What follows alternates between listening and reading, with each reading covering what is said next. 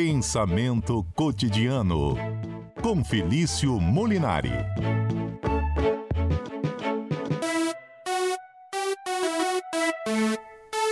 Ele é doutor em filosofia, professor, filósofo, comentarista do CBN Cotidiano de toda quarta-feira, professor Felício Molinari. Agradecer aqui na rádio o sanduíche que o senhor nos encaminhou, viu, professor? Na última quarta pois estava é. realmente uma delícia. Muito Espero obrigado. que tenha bom, né? Espero que vocês tenham gostado do sanduíche. Estava ótimo. Obrigado, viu, professor, pela gentileza de Nada. sempre. Professor, guerra vale tudo. Ou não? Será, Mário? Será que vale tudo mesmo? É, Bom, guerra bom é dia, guerra. boa tarde. É guerra, é guerra, né? Mas bem, assim, vamos, vamos ver o que, que a gente tira desses conflitos, né? Infelizmente, a gente está vivendo aí um período bastante conturbado ah, no direito internacional, na, na filosofia internacional, em termos políticos. Ah, mas antes disso, deixa eu dar uma boa tarde aqui aos ouvintes da CBN, boa tarde a você, ao, com certeza ao Pedro, que deve estar aí com você, ao Tá aqui. Daniel, e ao Adalberto, que eu não sei se voltou de férias ainda, mas aqui vai meu abraço para eles também. Hoje o abraço vem diretamente de Iriri, litoral sul do Espírito Santo. É, onde bonito, tem gente que o carnaval não acaba não, aqui. hein? Pois é, É, rapaz, tá quente aqui, então tá bem bacana aqui esticar o carnaval na praia. Fica o convite aí para vocês todos da rádio. O senhor viu o Quem que, que o quiser Pedro falou? contar. Pedro falou assim: é o- é o, o Pedro Cunha falou, o pensamento cotidiano itinerante. Eu tomei um susto, achei que ele ia falar itílico, idílico. Ah, não. Hã? Também, por que não? Mas, mas enfim, é itinerante, né? A gente fica rodando o estado inteiro, mas é um prazer. Então, um abraço também a toda a população aqui de Iriri, na Uhum. cidade de Anchieta, aqui no sul do estado, pertinho de Alfredo Chaves, que é a terra do Mário, que eu muito bem que sei. Isso aí. Mas vamos lá, Mário. Vamos lá. Então, existe ética na guerra? É possível pensar uma ética em tempos de guerra? Como fica a ética em tempos de guerra? O que a gente pode tirar de filosófico desse conflito? Acho que para começar a nossa conversa, é bom a gente definir aqui dois conceitos que a gente sempre define, que é o conceito de ética e moral. Muita Ótimo. gente acha que é a mesma coisa, mas não é. Então vamos lá. Para lembrar, moral diz respeito aos nossos valores, os valores de uma comunidade. Por exemplo, nós brasileiros con- con- consideramos certo ou errado certo- certos tipos de coisas. A gente acha a bigamia, a poligamia errado, normalmente falando, né? Ah, e a monogamia certo. Isso é um valor moral que a gente tem. A gente considera, por exemplo, o furto algo errado, a mentira algo errado. Tudo isso são frutos da nossa moral, dos nossos valores. A ética, por sua vez, é a reflexão, é o pensar sobre a moral. É você aí se debruçar sobre os valores morais e questioná-los, saber até onde eles vão, até onde eles valem. E é isso que a gente vai fazer aqui agora. Será que em tempos de guerra vale tudo? O que a gente consegue tirar desse período? É mais ou menos por aí nossa conversa de hoje, Mário. Sim. É, por exemplo, você. Não vou falar da guerra, ainda vou me, me ater aqui à ética e moral. Eu não sei onde eu vim. Ouvi isso. Foi um, um debate desse aí. Você atingir o limite de pontos lá e perder a carteira é uma infração. Quer dizer, não sei se atinge a moral, mas você atinge a lei. Agora, você pedir para aquela sua tia que nunca dirigiu colocar os pontos na carteira dela, aí você atinge a ética. É mais ou menos por aí? Sim, atinge a ética e, sobretudo, a nossa moral, aquilo que a gente considera certo ou errado. Muitas pessoas falam com uma aproximação que ela tem que ser feita com cuidado. Nem tudo que é legal é, moralmente falando, aceito. Uhum. Muitas coisas, por exemplo, uma coisa bem básica: o adultério não é crime, não é uma contravenção, não é nada. A pessoa pode trair a esposa, a esposa pode trair o marido, e assim sucessivamente. Isso não é ilegal. Ilegal do ponto de vista da lei. Mas, obviamente, isso não é lá, moralmente falando, no Brasil, algo moralmente aceito, isso é condenável. E assim sucessivamente. Você pode até, num golpe aí, de transferir a carteira, né, os pontos de uma carteira para sua tia, fazer isso legalmente falando com certo sucesso. Mas até onde isso é moralmente aceito? Acho que isso é condenável moralmente porque você não está assumindo a responsabilidade. Mas o que eu quero dizer aqui para o ouvinte, Mário, é o seguinte: não confundam aquilo que é moral, ou seja, aquilo que é certo ou errado, com aquilo que é legal.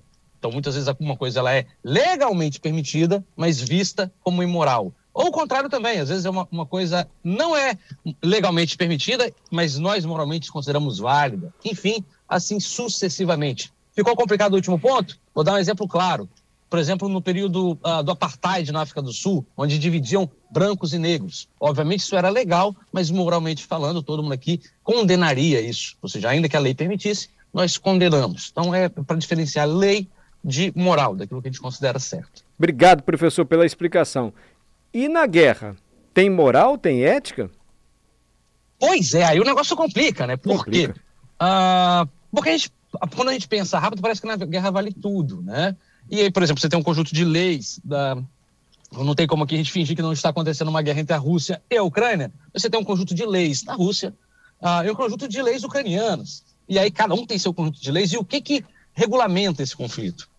Não existe uma instância superior para regulamentar o que pode e não pode. Não existe um árbitro nessa disputa, um juiz que julgue quem está certo ou errado. É um período de guerra.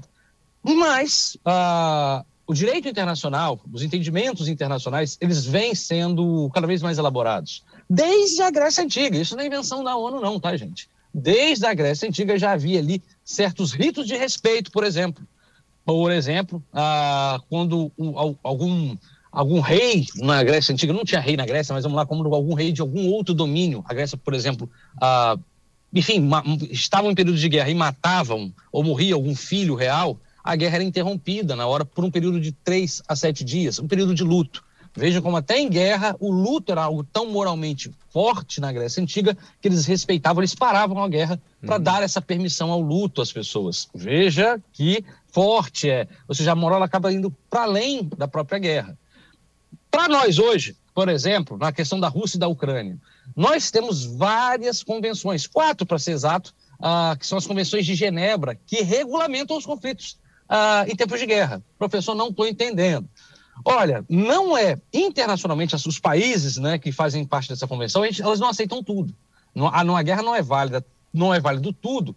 Por isso que a gente tem certo cuidado. Uh, por exemplo, há um, um, limiar muito grande entre sempre preservar civis do, da guerra. Bom, os países estão em guerra, então deixem os militares entrarem em guerra e preservar os civis. Por isso que atentados contra creches, contra escolas, contra prédios residenciais, eles são tão vistos, tão mal vistos, tão, ah, tão digamos, lamentáveis e condenáveis, porque envolvem envolve pessoas civis. E isso o direito internacional, que é fruto de uma ética, de uma reflexão moral, não aceita. Veja como muitas reflexões filosóficas e uma moral para além de uma nacional, ela surge desses debates e, sobretudo, desses conflitos que a humanidade desde sempre possui e, infelizmente, a gente queria que não houvesse, mas é, é uma, uma utopia achar que não vai ter guerra.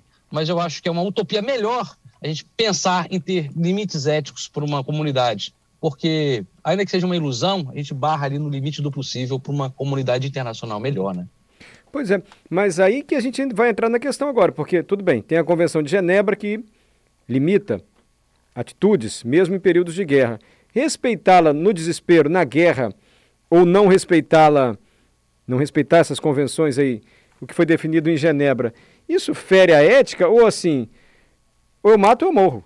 Então como é que fica? É, no caso de matar ou morrer, a, a, a convenção não vai até aí. Né? Por isso que todo período pós-guerra, por exemplo, a Rússia, tanto a Rússia quanto a Ucrânia, eles já, provavelmente estão os líderes, né? pensando no período pós-guerra, porque eles vão ser julgados. Vão ser julgados em tribunais internacionais então, o que há, e eu acho que isso que é bacana, é, o que há é sempre uma reflexão ética que se tira da guerra, que se tira da guerra, até onde é permitido, até onde é permitido certas coisas numa guerra, até onde é permitido, por exemplo, usar crianças como escudo humano. Isso é uma coisa que a gente sempre questiona. Vale tudo mesmo? Se você precisar matar uma criança para proteger cinco civis, isso vale. Então, é um limite muito grande.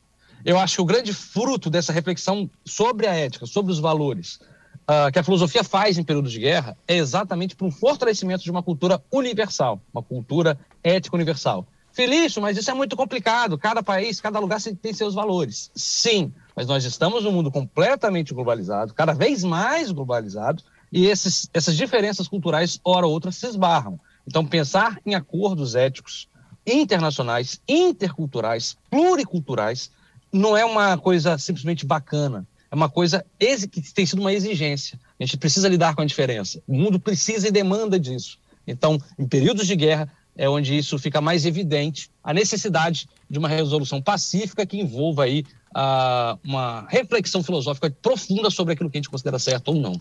Professor Felício, muito agradecido, viu? Até a próxima quarta-feira. Curta bem o seu ócio criativo, itinerante etílico. Aí, Iriri, e a gente volta a se encontrar na próxima quarta.